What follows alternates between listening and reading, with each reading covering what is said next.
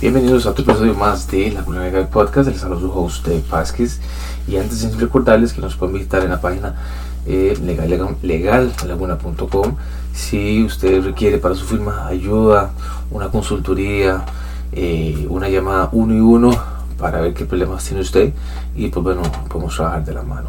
Eh, hoy quiero hablarles de un nicho del cual mucho abogado y también mucho empresario, porque el abogado en sí es un empresario porque necesita ventas, necesita gente que le esté consumiendo sus servicios legales y eh, un nicho que dejan mucho uh, a la herida y es LinkedIn.